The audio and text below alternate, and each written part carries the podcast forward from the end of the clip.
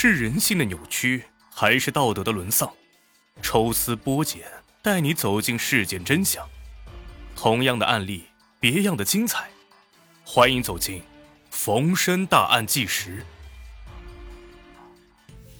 欢迎收听今天的大案纪实，咱们接着上一集，继续讲述。虽然那些东西值不了太多钱，但百里安的细心和体贴让萧倩是大为的感动。当晚，百里安邀请萧倩一起吃饭的时候，他没有拒绝。两个人在饭馆喝了不少的酒。百里安自我介绍道：“啊，他经营着一家鞋厂，在成都有两套房子。由于忙于事业，尽管长得不错，但却一直没有交女朋友。”萧倩仰慕百里安的成功，在他的劝说下，不由得多喝了几杯。两个人醉醺醺的回到出租屋之后。百里安顺势将萧倩扑到了床上。开始的时候，萧倩极力反抗，但在酒精的麻痹下，加之百里安一直说的甜言蜜语，两个人就此发生了关系。事后，百里安离开出租屋，回到了自己在营门口的住处。第二天，百里安一大早就来到了出租屋，给萧倩带来早餐。看着眼前帅气的百里安如此照顾自己，萧倩也对昨晚的事儿啊就释怀了。如此优秀的男人，多金又帅气，萧倩在内心中也接受了他。此后，两个人又缠绵了一番。百里安声称鞋厂有事儿需要出差几天，将萧倩一个人留在了出租屋里。其实啊，百里安哪有什么鞋厂？他只不过是在鞋厂打过几天工而已。另外，百里安是个假名字，他的真名叫做王胜利，老家在陕西省渭南市。他根本就没有正式工作，就是一个无业游民。他唯一值得自傲的就是长得帅气，凭借着甜言蜜语忽悠了不少的姑娘。他的现女友郑雪就是在合租的时候认识的，当然，他的现女友。也不知道他的真名。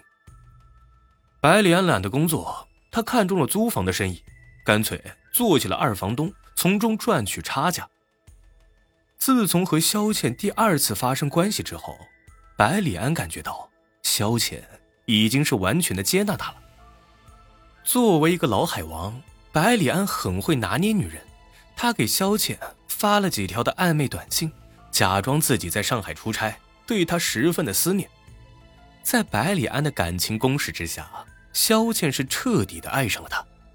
尽管李天一再打电话，他都坚称分手。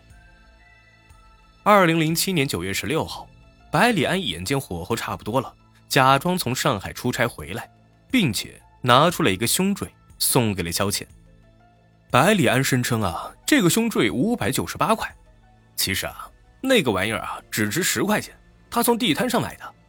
只不过是在后面贴上了五百九十八元的价格标签。萧倩感动于百里安的大方，心里别提是多甜蜜了。两个人自然是又缠绵到了一起。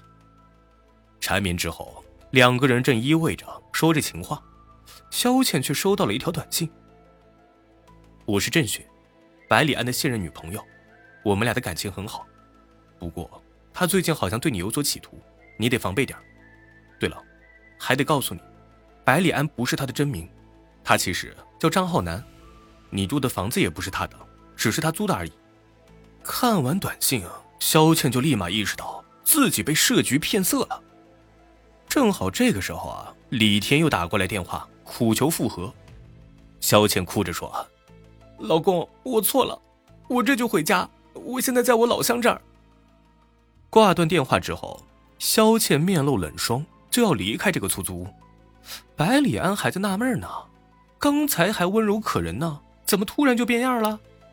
萧倩大骂他是骗子，并且将短信给王胜利看了。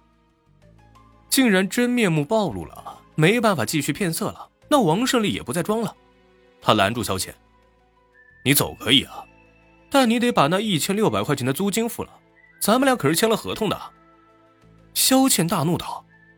你真不要脸！我还没说你强奸呢，你还想要租金？王胜利说道：“哼，你不给租金啊？那我就把咱俩的事儿啊告诉你男朋友。萧倩是彻底的被激怒了。好，你不让我好过，我现在就报警抓你，告你强奸。眼见萧倩正要打电话，王胜利也是惊慌失措，冲上去将手机打掉。萧倩大喊救命，王胜利担心被别人听到，死死的捂住他的嘴，顺手拿起榔头将其杀害。王胜利杀人之后，买来工具，将尸体肢解，装进了编织袋，扔到了野外。随后，他将马鞍山路和营口的房子转租出去，逃至昆明。案发之后呢，办案人员按图索骥，锁定了真凶王胜利。二零零七年十月十三号，王胜利被捕归案，经成都中级人民法院审判，王胜利被判处死刑，并赔偿死者家属。六万一千四百二十六元。刚步入社会的年轻人租房时，应该查看房东的身份信息，还有房产证等等，这样才能确定房东是否是真正的房屋产权人，从而避免上当受骗。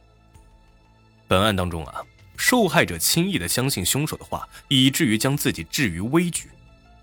王胜利简单设局，就轻松的骗色成功。肖倩社会经验不足，租房第一天就被人给骗了，还以为是遇到了自己的真爱，实在是可悲，可叹。